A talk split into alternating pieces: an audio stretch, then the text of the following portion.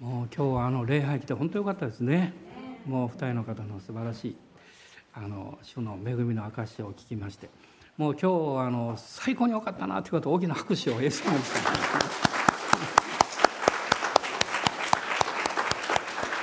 えと CJN テレビのご奉仕も本当感謝しております。あのシオン君よろしく言ってくださいね。こんなすごいこと起こってますからということです。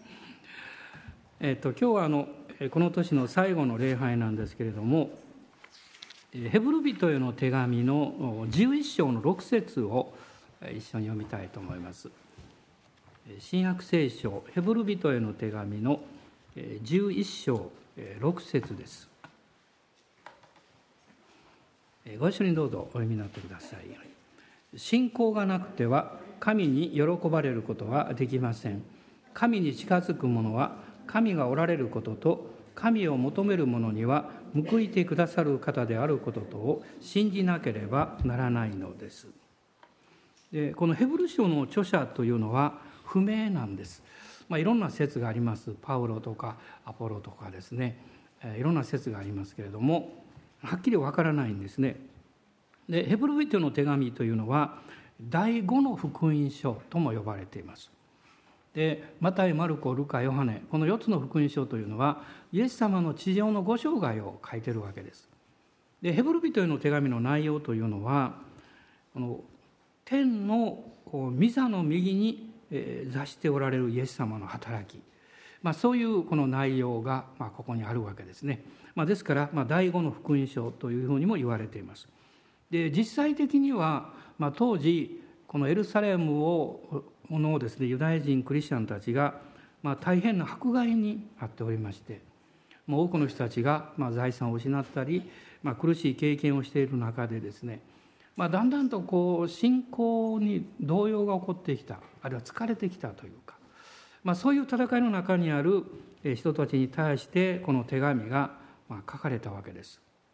でこのヘブル書の内容のこの3分の2以上はですねこのイエス様の素晴らしさということをこの旧約の時代とこう比較して語っています。まあ、イエス様は預言者たちよりもあるいはこの見つかいよりもあるいはモーセよりもヨシュアよりもアロンよりも偉大な方である、まあ、そういうことをこの旧約の内容を引用しながらまあ書いてるわけです。そしてこの最後の方ですねこの11章にこの信仰の器たちの、ま、歴史のようなものが、ま、記されています。ですからこの11章というのはですね、ま、信仰の参加、ね、というふうにあの読んでもあのいいと思うんですね。でこの11章の一節の御言葉は非常に有名なんですけども信仰は望んでいる事柄を確証し目に見えないものを確信させるものですとこう書かれています。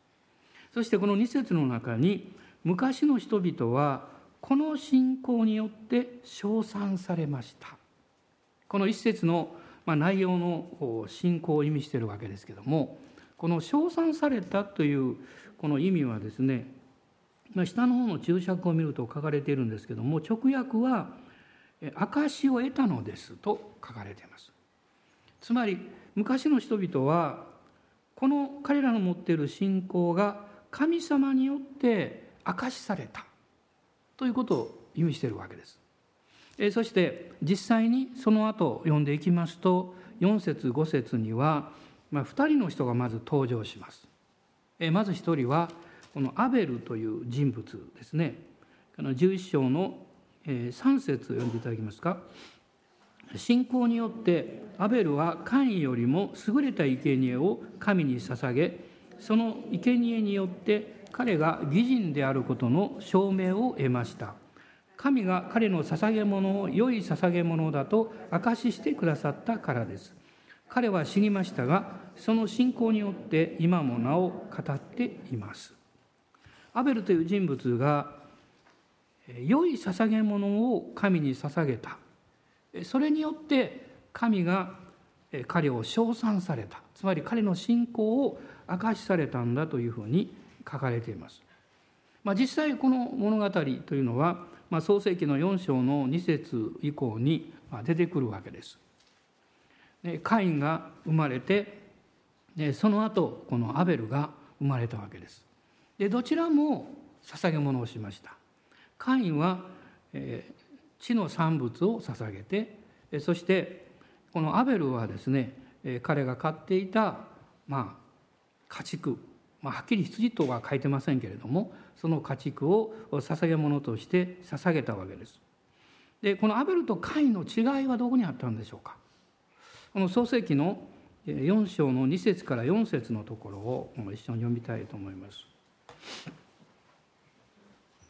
創世記の4章の2節から4節です。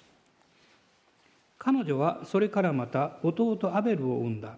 アベルは羊を飼う者となり、カインは土を耕す者となった。ある時期になってカインは地の作物から主への捧げ物を持ってきた。またアベルは彼の羊のウイゴの中からそれも最良のものをそれも自分自身で持ってきた。主はアベルをその捧げ物に目を留められた。と書かれています。あごめんなさい。ここに羊と書いてますね。勘違いしました。でこの土地の産物を、まあ、カインは避けて、まあ、持ってきたんですけどもアベルはアベルがこの持ってきた捧げ物には2つの特徴があります。それはこの4節に出てくるんですが最良のもの。それも自分自身でというふうに書かれています。ここが違っていたわけですね、まあ、わざわざ御言葉がこのように書いてるということはカインはその反対だったということを表していると思います。でカインは最良のものというよりも適当なものだったんでしょうあるいはこの自分自身でっていう言葉には2つの意味がありますね。一つは他のものに持っていかせたということも考えられます。もう一つはこの中身的にですね自分の心がそこになかったということ。この第二コリントの8章の5節を見ていただきたいんですけども第二コリントの8章の5節です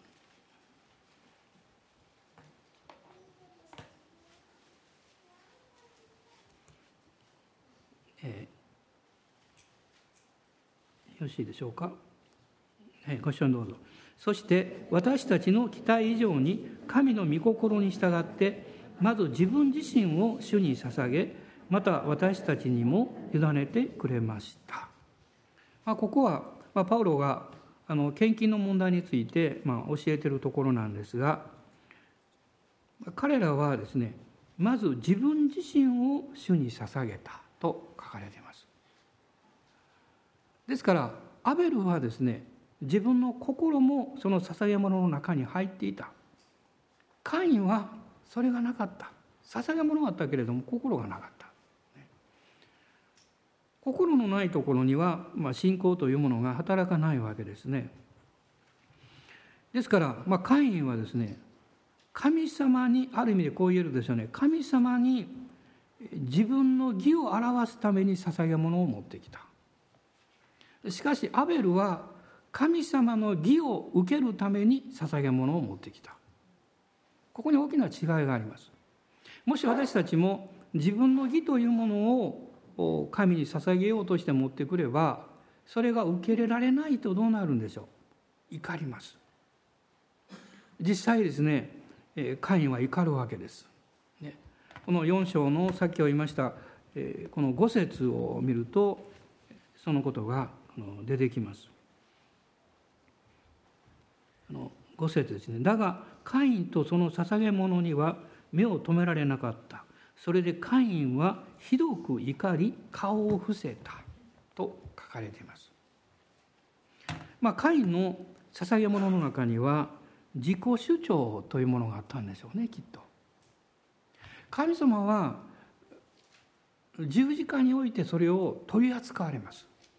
まあ私も何度も何度も取り扱いを受けてきましたその点においてですね最終的にこの主に従っていく時に私たちはこの自分の義自己主張というものを十字架につけるように取り扱われていくわけです。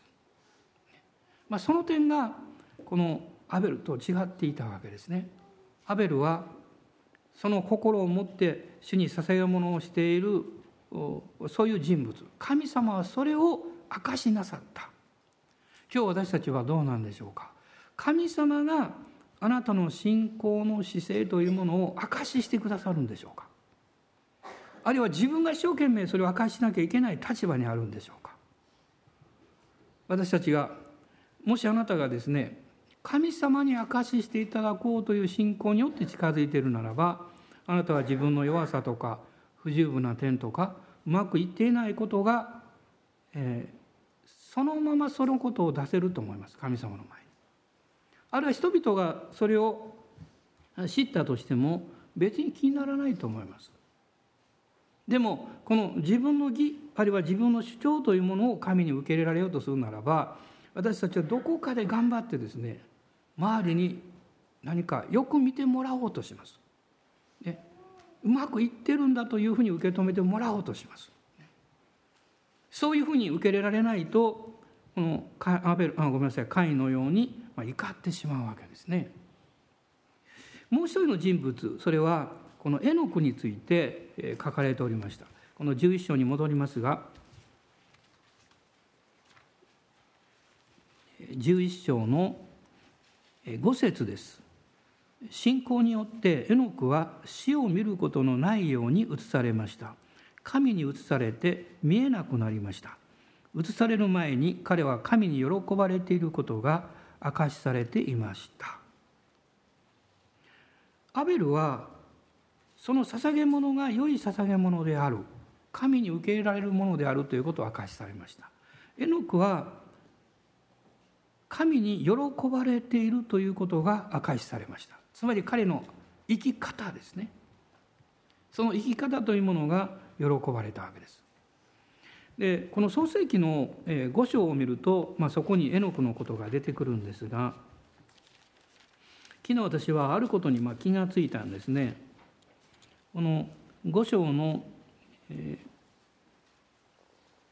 まあ、21節と22節あ23節までですね読んでみたいと思いますがエノクは65年生きてメトシェラを生んだ。エノクはメトシェラを生んで後300年神と共に歩んだ。そして息子娘たちを生んだ。エノクの一生は365年であった。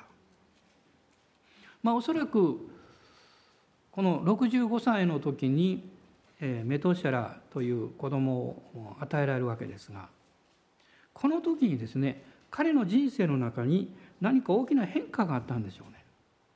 おそらく。彼のこの生活の在り方を変えなきゃいけないような大きな変化があったんだと思います。ですからその後ですねメトシャラを生んで後300年神と共に歩んだとこう書いてます。そのメトシャラが与えられるまでも彼は信仰を持っていたと思います。しかしこの、まあ、息子が与えられることに関して何か彼の人生に大きな変化がこの起こったんでしょう。そして彼はその300年後に手に引き上げられていなくなった。彼の、えー、年は365歳でこの地上の年が終わったわけです。で私はこの周りを見ましてもう一回全部チェックしてみたんです。そしてはたと気が付いたこと。皆さんもお分かりだと思いますがこの五章に出てくるこの人々の中で彼の人生が一番短かったということです。ね、彼が産んだその息子のメトシャラはなんとこの五章の中でというか聖書の中でこの人類の歴史の中で最も長生きした人です。その年齢が何歳ですか ?969 ね、969なんかひっくり返したら同じ数字になりますね でもこのメトシャラを産んだというかねその親であるエノクは365歳、まあ、最後に出てくるノアでさえ950歳だったと思いますね。で一番短い人で約800年近い、ね、700、えーえー、この五章の、えー、31節ね。レメクですね。彼は777年。あラッキー3だ。777ですよ、あとみんな800年900年でしょ。エノクは神と共に歩んだ。そして短命であった。ということです。当時としてはですよ。で私思ったんですね。あそうか。神様と共に歩む人は短いのか。ということは私長すぎるようになるのかな。とかですね。いろんなことを考えました。余分なことですけどね。皆さんどうでしょうかね。その主と共に歩むということはその人生が何年であるかということは、まあ、あまり関係ないということですよ。ね、年数が短かろうかろうがですねあるいは長かろうが関係ないですね。このエノクという人はその生き方歩み方において神様に証しをされた人物であったんです。この2人のことが証しされてその後この6節の御言葉が来るわけです。信仰がなくては神に喜ばれることはできませんと書かれています。そしてその内容についてこの後説明がなされているんですね。神に近づく者は神がおられることと神を求める者には報いてくださる方であることと信じなければならないのです。神に喜ばれる信仰これはどういうことなんでしょうか。まあこの御言葉の中にですね2つのまあカテゴリーというかそれを見ることができます。一つは神に喜ばれる信仰というのは神に近づくもの。神に近づく人。もう少し詳しく言うと神様の臨在の中に入る人です。神様の導きと臨在の中に自分の人生を置く人です。詩篇の105編の4節の中に「主とその道からを尋ね求めよう絶えず御顔を慕い求めよう」というふうに書かれています神様の臨在の中に出会っていくそのことによってですね人の人生というのは変えられていくわけです。で先ほどお貸しくださった姉妹もそうだと思いますね。神様の臨在に触れた。これは理屈でわからないんですね。神様の一方的なある意味ではこの恵み憐れみと言ってもいいと思います。この聖書の人々を見ていくと彼らは神の声を聞きあるいは神の言葉を信じたんです。それだけで変わったんじゃないです。そこにいつも神の臨在があったわけです。アブラハムは創世記の方では分からないんですがあの使徒行伝の方ではですねステパノがこの、え、アブラハムが神の声を聞いて最初に召しを受けた時のことを書いてますけどまあ、そこにはこの7章の2節にこう書いてます。栄光の神が彼に現れてと書いてます。神の臨在があって言葉があるんですね。そして神の御言葉を信じた時に賛美が生まれるんです。ただ単にこの御言葉を読んで聞いたというだけじゃないです。そこに臨在があるんです。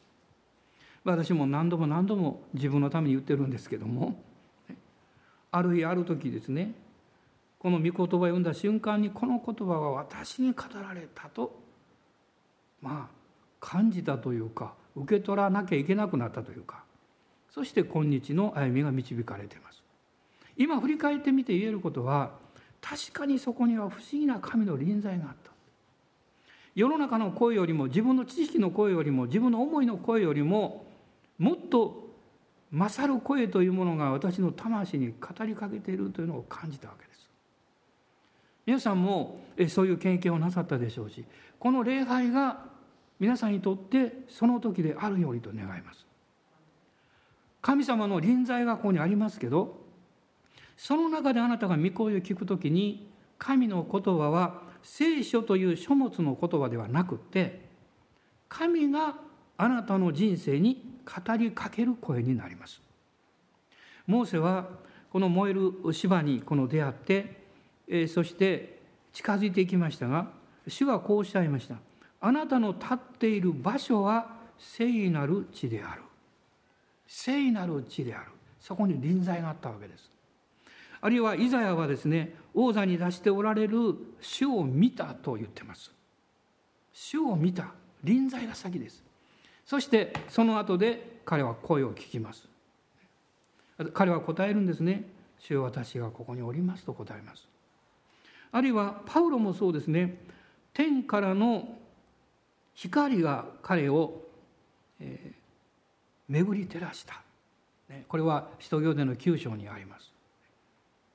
私たちはどうしてもこの頭が先に行こうとしますね。何か理解が先に行こうとします。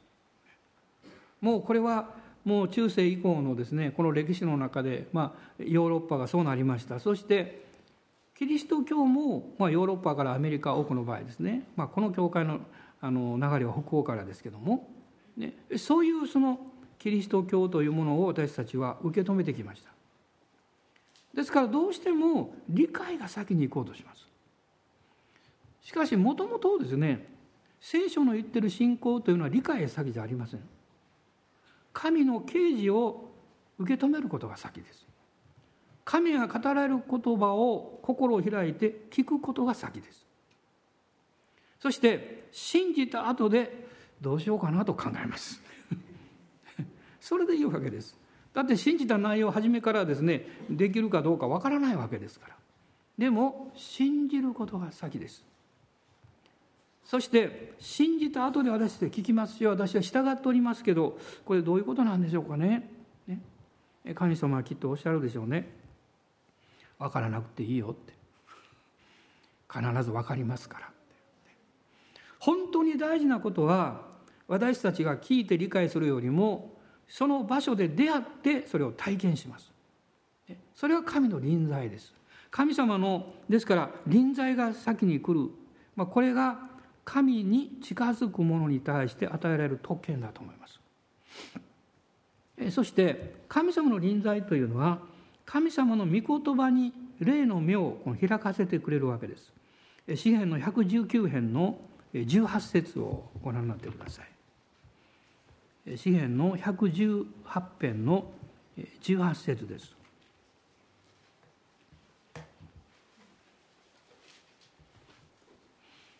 ご一緒にどうぞ。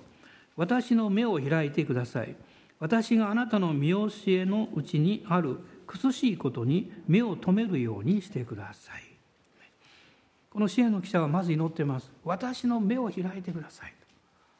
あなたの苦しいことを見ることができるようにしてください。と求めています。霊の目が開かれる時に神様がどういうお方であるかということを知るわけですがそれは臨在の中で経験します。そしてこの神様の臨在に私たちが触れられていく時にそこでさっきも申し上げましたけども自分の人生が変えられていくんですがこれはですね私たちの生活が性別されていくというふうに言ってもいいと思います。私たちが持っているあるいはまあ捉えられているいろんなこう習慣とか考え方とかですねあるいは時にはまあこれはやめたいなと思ってもなかなかやめれないこともあるかもわからないしあるいはこのことを変えたいと思っても変えられないことがあるでしょうね。どうしたらいいんでしょうか？一生懸命自分に言い聞かせるんでしょうか？一生懸命何か訓練するんでしょうか？まあ、ある期間は保つかも分かりません。しかしまた元に戻ってしまいます。実は神様の臨在の中に私たちが入った時にその臨在の中にとどまり続けた時に主があなたから不必要なものを取ってくださいます。その臨在の中にあなたは自分が変えられていく経験をします。皆さんもイエス様を信じて救われて今日まで歩んでこられてその中でおそらく何回もですねいろんな変化を経験しておられると思います。それを振り返っていただきたいんです。あなたは自分で決心したから変わったんでしょうか？もちろん決心は大切なことなんですよ。あるいはなるほどこれは良いことだと分かったからそうなったんでしょうか？知ることも重要なことなんです。しかし私たちが知ることそして決心することそれだけでは変えられないあるいは変わらないということを知っています。私もある問題で非常に悩んだことがあります。もう何ヶ月も悩みました。どうしていいか分かりませんでした。しかしある夜ですね、まあ、明け方ですが目を覚ましました、まあ、大体2時頃が多いんですねこういうの。皆さん何時頃ですか？私は2時頃が多い。次は4時が多い。ですなぜかわからないんですけどね。2時頃ですね私はこう目を覚まして。もう心がですねすごく静かでした。そして不思議にこの神様の臨在の中に休んでるんだなということを感じました。その時に御言葉が静かに内側から聞こえてきました、ね、人は皆自分自身のことを求めるだけでキリストイエスのことは求めていない。その瞬間にですねああこれは僕のことだと思いました。自分のことだと思いました。もうそうするとですね寝ながらもう涙が溢れてきて溢れてきて止まらなくなりました。私はずっと泣いてました。どのぐらい泣いたか知りません。そしてそのままだ寝てしまいました。明くる朝起きた時に変化が起こっていることに気がつきました。何とも言えないですね。深い平安というものが自分の心を支配していたわけです。そして昨日まで悩んでいたその問題を思い出そうとするんですがもちろん覚えてるんですよ。思い出そうとするんですが不思議に私の心を悩ませなくなったんです。そのこと自体は覚えてるんですけどもう何かそれは私にはあまり関係ないというかこのその問題と自分が切り離されたということを経験しました。そこに実は十字架の働きが始まったわけです。神の御言葉が働いてくださった。このヘブル書の4章の12節のことを実は経験したんですね。4章の12節です。神の言葉は生きていて力があり両刃の剣よりも鋭く魂と霊関節と骨髄の分かれ目さえも差し通し心のいろいろな考えや計りごとを判別することができます。神の御言葉が働くとそれは両刃の剣よりも鋭い魂と霊関節と骨髄の分かれ目さえも差し通すそして心のいろんな考えや計りごとを判別すると書いてます。御言葉がですね私自身のこの冷静から私が悩んでいたその問題を分離してくれたんですね。それは神様の臨在の中に自分がおったからです。おそらく今日のこの、まあ、クリスチャンの一つの盲点というか問題点はですね神の御言葉があなたの魂の中にあなたの生活の中に十分に働きかけるまで神の臨在にとどまろうとしないということだと思います。何か、えー、十分にその臨在に使ってというかその中にとどまって主にしっかりを聞く前に立ち上がってしまう。あるいは主が何かおっしゃるとですね言葉を遮るようにして「ああ分かりました分かりました」と言って自分ですぐに決めて行動してしまう。もし私たちが主の臨在の中にもう時間をとってあるいは私の思いをそこに置いて支援の中にありますようにあなた方は静まって私が神であることを知れと書いてますね。つまりそれは神様の臨在の中にずっととどまって神ご自身を知れと言ってるわけです。それが問題の解決の大きな鍵になると思います。もちろん私たちはお医者さんも必要とします。あるいはこの精神的な助けも必要でしょう。カウンセリングも必要でしょう。いろんなものが必要でしょう。でもあなたの魂の深いところに関わる根本問題というのはその解決策は実は神の臨在の中に深くとどまるというところにあるんです。そのために私たちは時間を性別して静まる時を持ち時には断食をします。時には神様の前にもう他のものから離れて時間をとって神が臨在の中に私たち自身をもうどっぷりと浸してくれるまで待ちます。その中で実は肉の働きが死んでいくんですね。この人間の肉の働きは神の臨在の中で命を失っていきます。力を失っていきます。それ一瞬にして起こるんじゃありません。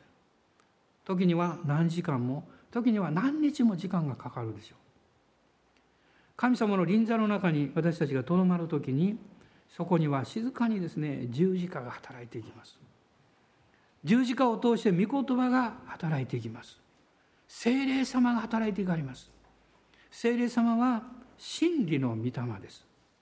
ですから真理でいらっしゃるイエス様ご自身を照らしてくれます。真理の御言葉を私たちに開いてくれます。皆さんヨハネによる福音書のこの14章の最後のところですね。見ていただきたいんですがここに聖霊様のお働きの非常に重要なことが語られているわけです。14章の26節です。ご一緒にどうぞ。しかし、助け主、すなわち父が私の名によってお使わしになる精霊は、あなた方にすべてのことを教え、また私があなた方に話したすべてのことを思い起こさせてくださいます。ここで質問ですね。精霊があなたのうちに内住していらっしゃる精霊様があなたを教え主がお語りになった御言葉を思い起こさせてくださるまで主の前にとどまっているでしょうかということです。ここが問題でしょうねいつも。まあ半分だけ聞いて「ああ分かりましたよ」と言って立ち上がっていくならば、ね、私たちは途中で分からなくなります。神様の前に神様の臨在の中にとどまることに時間を惜しんではいけないということです。これは私にとっていつも戦いなんです。皆さんよりも戦いです。皆さんよりももうもっともっと、えー、何というか私にとってはこれは大きな課題なんです。何かやらなきゃいけないことはいつも目の前にありますね。え、そしてこの御言葉を語る準備をする時もそうですね実は大事なことは準備を始めるよりも主の前に静まって臨在の中にとどまることなんですよでも何か時間が惜しいような気がするんです。これ早く何か始めないと。早く早く聖書を読まないと、ね、早く何か学ばないと、ね、時間がなくなってしまうって。そうじゃないです。神様の臨在の中にとどまる時私たちはキリストの御言葉にしっかりと結びつくことができます。そのことをイエス様はこうおっしゃったんです。私の愛の中にとどまりなさい。同じことなんです。この意味はですね私、えー、私と共に父の愛の中にとどまれという意味なんです実は父なる神様の大きな愛の中にキリストにつながってあなたがとどまる時にあなたは霊的な目が開かれます。ああ御言葉はこういうことを語っていたのかと分かります。そして私はこういうふうに深く深く愛されてるのかもっと自分を大切にしなきゃいけないなと思います。その自分の神様の前における本当の値打ちを発見した時にその自分に害を与えるものから離れようとします。自分にとって益にならない益にならないというのはですね自分にとって神様の前において無益であるということから別れようとします。手を切ろうとします。それが私たちが変えられることです。私たちは自分の中にある一つのまあ習慣さえもですね変えることのできるほど強いものじゃないですよ。本当に人間は弱いものですよ。そしていろんなですねこの周りのこの相応に対して動かされやすいものですね。特に私たちが一つの決断をしたり前進しようとするときに何度もまあ反芻するというかねまああの牛は4つ胃があるそうですけどこう反芻してるわけですがね。私初め意味が分かんなくてなんであの牛いつももぐもぐもぐもぐしてるのかなと思ってね。あんなふうにはなりたくないよなと思ってました。でも霊的にはそうならなきゃいけないと今は思います。何度も御言葉を反芻します。何度も自分の決断を反省します。そして反芻します。私は本当に主に聞いたんだろうか。あるいは私は自分が願ってるからそういうふうに考えようとしてるんだろうか。あるいは私は周りの要求に応えようとするあまりに神様の御心を十分聞かないうちにそうだと自分に言い聞かせているんではないんだろうか。何かをやり遂げようとするためにまあ自分の聞きやすい部分だけを聞いて行動に移そうとしてるんじゃないんだろう皆さんいかがでしょうか？別に皆さんのこと言ってるわけじゃないですよ。私のことを言ってるんです。でも私のことを言ってるということは皆さんのことを言ってるんです。人は皆同じ経験をしますから。その中で信仰が吟味されてきます。皆さん私たちの歩みの中で最も貴重な経験はあなた自身があなたの信仰を吟味する力を持っているということです。もう、えーえー、ヘブル書でしたか、えー、13章ですね。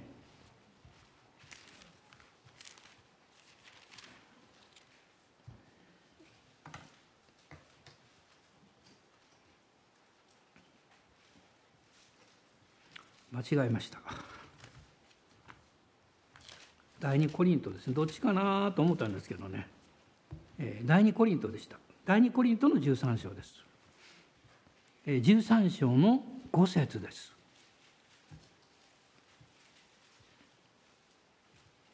ご視聴どうぞ。あなた方は信仰に立っているかどうか自分自身を試しまた吟味しなさい。それともあなた方のうちにはイエス・キリストがおられることを自分で認めないのですか？あなた方がそれに不適格であれば別です。あなた方は信仰に立っているかどうか自分自身を試しまた吟味しなさいと言ってます。誰が何のためにですか？あなたの信仰を試し吟味するのは他の人ではないんです。他の人にあなたの信仰を試される必要はありません。他の人にあなたの信仰を吟味してもらう必要もありません。それをするのはあなた自身ですどこでやるんですか？神様の臨在の中でするわけ主の前に出て考えるんです。私が今決断し歩もうとしていることは本当に主から出たものなんだろうか。あるいはその時はそうであったかもしれないけれども今神様は続けてそのようにするように導いておられるんだろうかどうかということです。御霊の導きは非常に柔軟ですよね。主の御霊に導かれて歩む柔軟で歩むということは外側から見ると必ずしもですねある事柄について守備一貫していないということです。あれ？途中で変わったねということが起こるわけです。皆さんがもし悩みたければ精霊にすごく従っている人と一緒におればいいです。あなたは振り回されます私はですねそういう霊的な指導者を持ちましたからよくわかりますあれ？昨日と言ってること先生違うやん。別に間違ったこと言ってるわけじゃないですよ。その方向性とか。あるいは急に物事が起こってきます、ね、初め意味がよく分かんないんですよ。考え変わったのかなと思いました。そうじゃないんです。考えが変わったんじゃなくて御霊の導きが変わったんです。私たちは自分の考えにさえ腰をするんですね。私はこう決めたからこうやらなきゃいけないとかあの時ああいうふうに言ったからでこういうふうにあり続けなきゃいけないとか。それが主から出たものであればそれはすごいことだと思います。しかし主があなたの導きをこうね変えられるならば私たちは従っていくべきでしょう。だから絶えず吟味する必要があるんです。主よ今日も私はあなたに導かれて歩んでいるということを信じていますがどうぞ惰性ではなくってあるいは自分がそう決めてるからではなくってあなたと生きた交わりをして主に導かれていきたいんですという願いですね。それはこの聖霊様のこの臨在の中にとどまる時にそれがいつもこのリフレッシュされると思います。神様の臨在の中にとどまる人は主から力を受けます。この力はですね揺るがない力ですね。いくつかの御言葉が浮かんでくるんですが、まあ、非常に有名な御言葉はこのイザヤ書の40章31節ですね。すぐ分かりますね。主を待ち望む者ははい。はい。分かります。でも一応開いてみましょう。40章の4、えー、31節ですね。一緒に読んでください。しかし主を待ち望む者は新しい力を得わしのように翼を買って登ることができる。走ってもたゆまず歩いても疲れない。私はこの御言葉はですね神様がいろんな状況やいろんな事柄の中で絶えず力をくださって何というか、えー、絶えずその時その時に必要な力をくださって歩むんだというふうに考えてました。まあ、そのことも別に間違いではないと思うんです。でももう一つの面があるということに今気がついてます。それは神様は私たちの状況や環境が良い時も悪い時も関係なく十分な力をすでに与えてくださっているということです。ということは周りの状況が変わっても私の内側の状況は全く変わらないということです。皆さんあの18世紀にですね、まあ、英国であのリバイバリストとして活躍したジョン・ウェスレーという人ご存知だと思いますね。ご存知でも会ったことはないと思いますよ私もありません 名前よく聞いてます、はい、有名な方ですからねこのジョン・ウェスレーがこの真に改心したというかこのきっかけになった出来事ももう多くの方は聞いてらっしゃると思います。まあ、彼はですね太平洋を英国からアメリカまで何度も横断した人ですけどその最初の航海の時にね彼はこの小さな船に乗ってアメリカに向かっていった。雲行きが悪くなって嵐が来るかもしれない。そういう時ですよ。その小さな船に実は一軍のまあある人たちがいたんですね。そこには子供もおれば女性もいる。グループですそれがモラビア兄弟団というですねこのグループの人たちでしたこのヨーロッパの人ですよで彼らはですねその船の中で小さな船の中でみんなが集まって神を賛美し礼拝し喜びを持って祈ってたんですよ。このウェスレーはそれをこう見ながらですねあすごい人たちだなと思ったんだと思います。やがて彼が心配したように嵐がやってきたんです。もうその船が沈むかもしれない。その状況が起こった時に彼はですね自分自身に本当の意味で死の備えができていないことに気がついたんだそうです。私たち人間にとって一番の恐れは何なんでしょう？命を失うことですね。彼はその準備ができていない。そしてもうどうしていいかわからなくなった。その時にふと思ったそうです。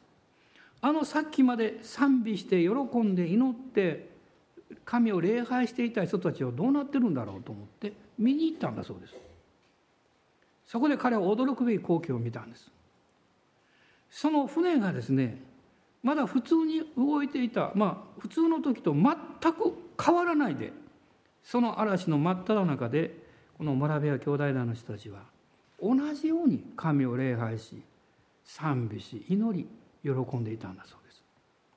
彼はそれを見た時にですねものすごい感銘を受けるわけです。皆さん真実なこと本当のものっていうのは変わらないものですよ。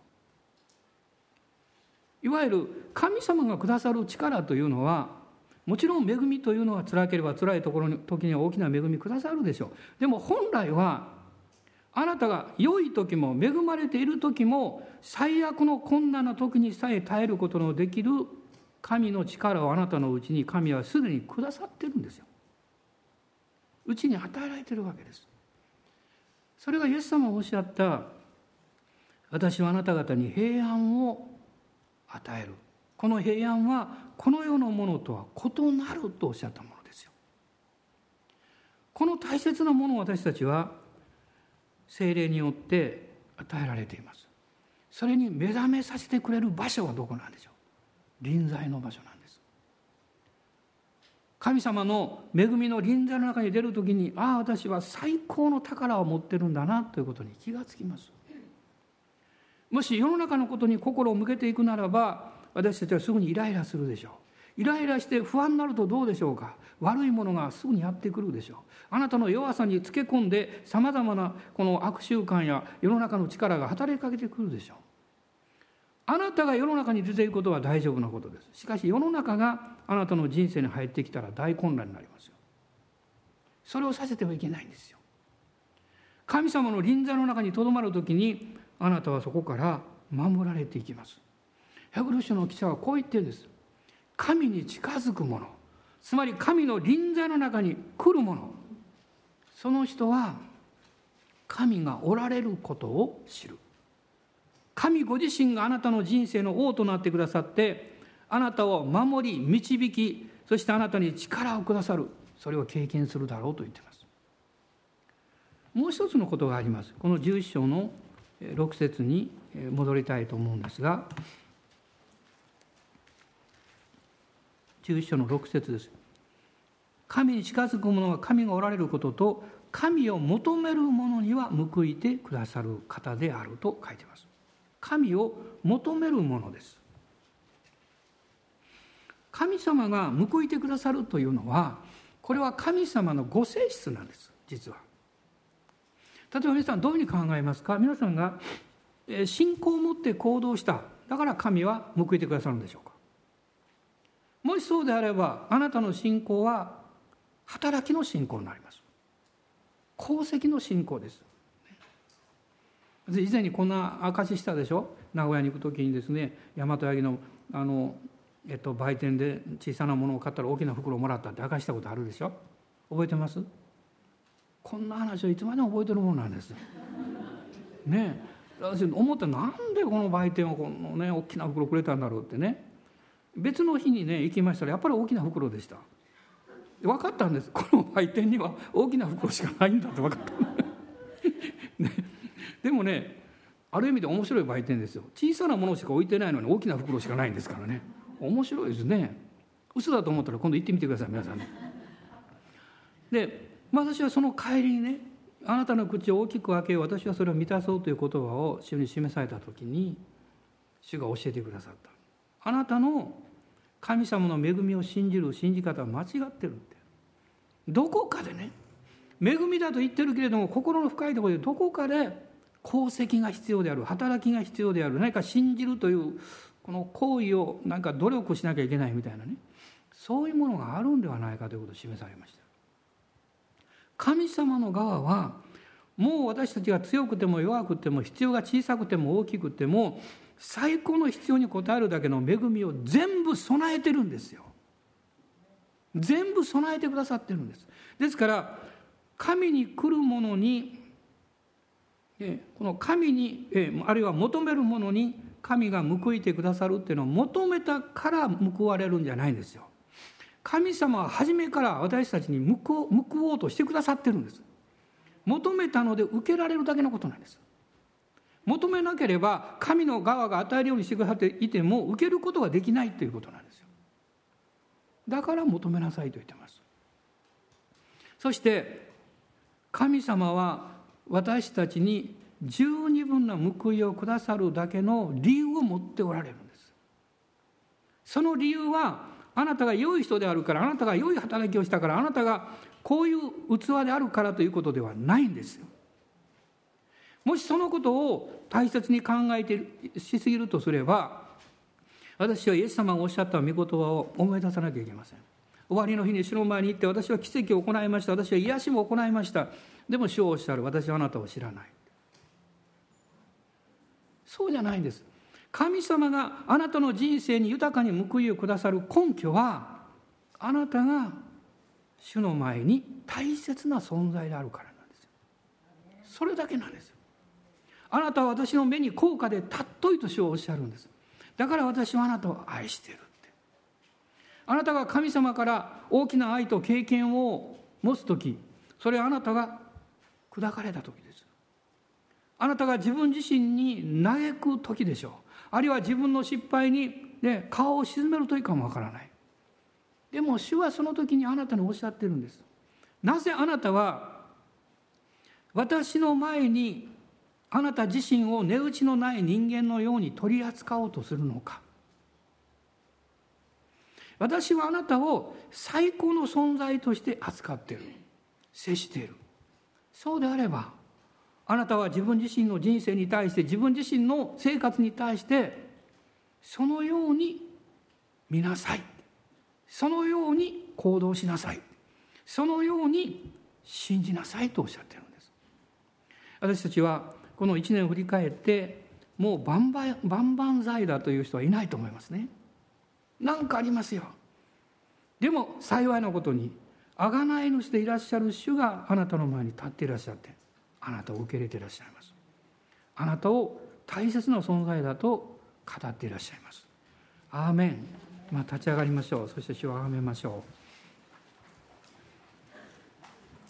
あなたがそれを信頼して神の前に出る時あなたはまさに神に喜ばれる信仰を持った人です。神の臨座の中に近づいていきます。入っていきます。そして主が備えてくださったものを今この時にこれが必要ですからと言って求めます。それをいただきましょう。アーメン。感謝します。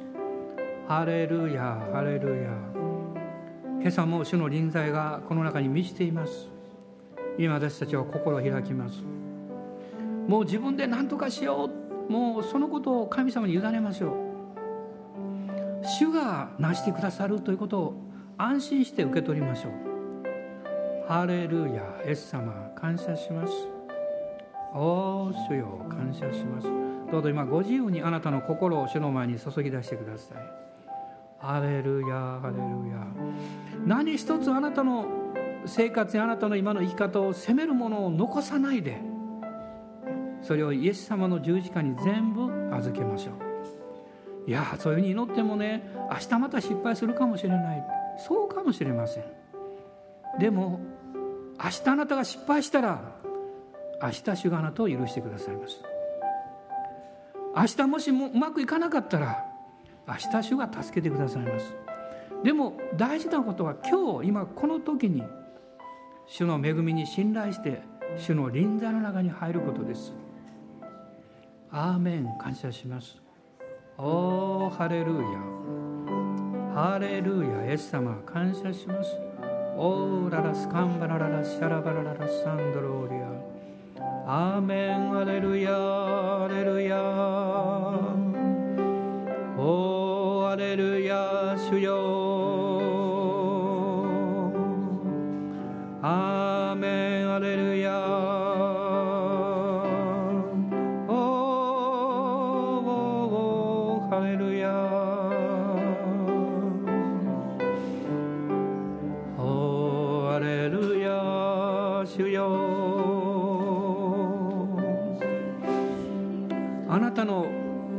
の良心に責められるものを持たない人はねもし持たないならば幸いです。世界一幸福です。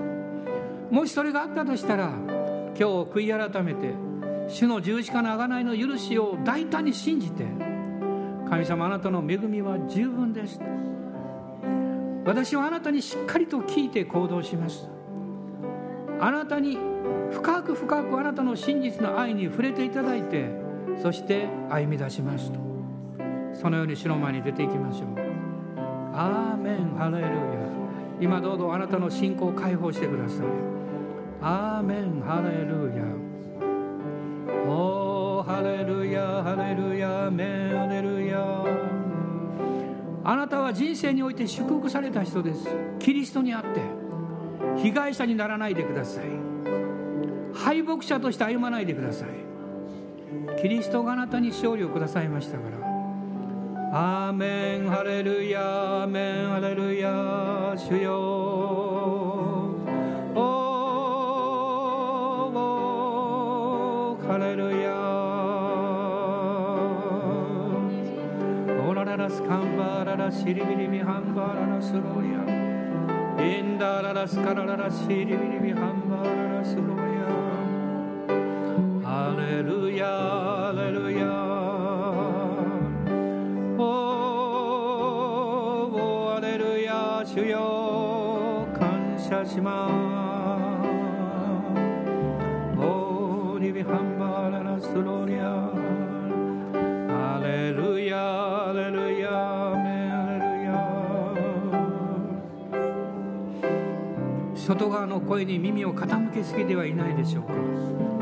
この世の価値観や考え方に振り回されすぎてはいないでしょうか。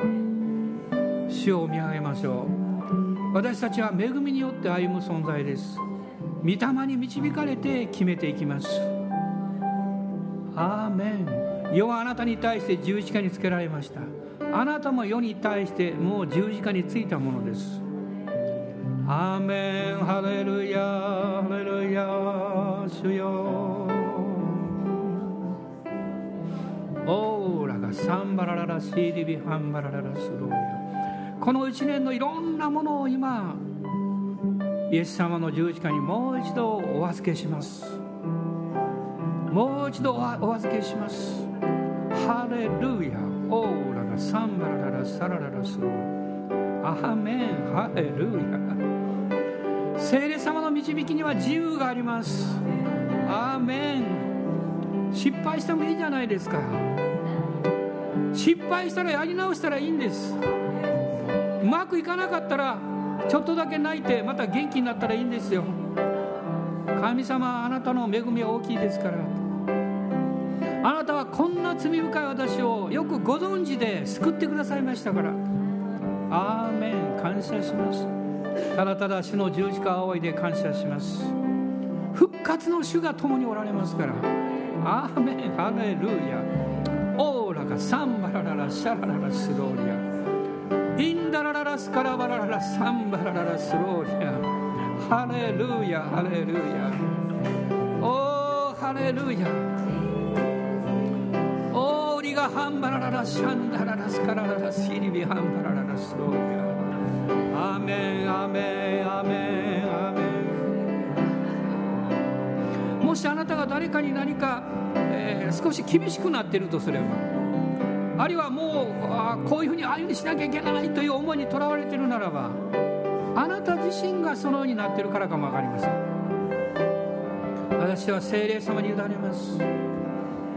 御霊の命と平安の流れの中にもう一度お任せします。ハレルヤ。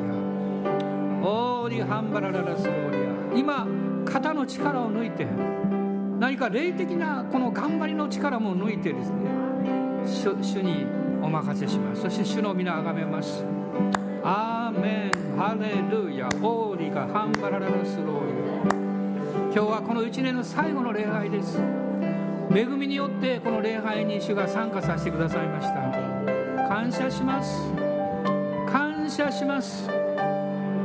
今日ここに来ることができなかった兄弟姉妹たちのことも覚えて感謝します。一人一人を励ましてくださるように力を与えてくださいますように。アーメン。感謝します。ハレルヤ。おーハレルヤ。よくしてくださるのは主です。癒してくださるのは主です。あなたじゃありません。主がしてくださいます。それじゃああなたや私の仕事は何ですか？主がそうしてくださることを信じることです。神が使わされた方を信じること。これが私たちの技なんです。これが信仰の技です。アーメン。ハレルヤ。おーハレルヤ。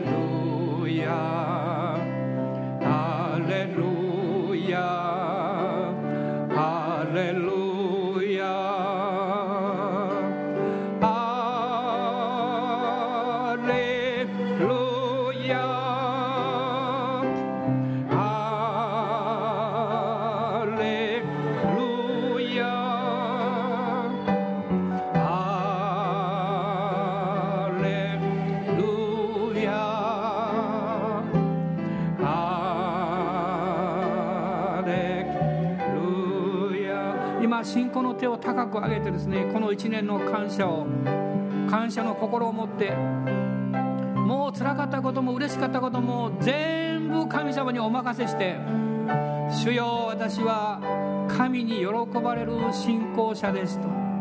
神に近づくものです。神に求めるものです。とその思いを持って主の前に出ていきましょう。主をあがめましょう。アーメン。ハレルヤ。感謝します。ハレルヤ。家。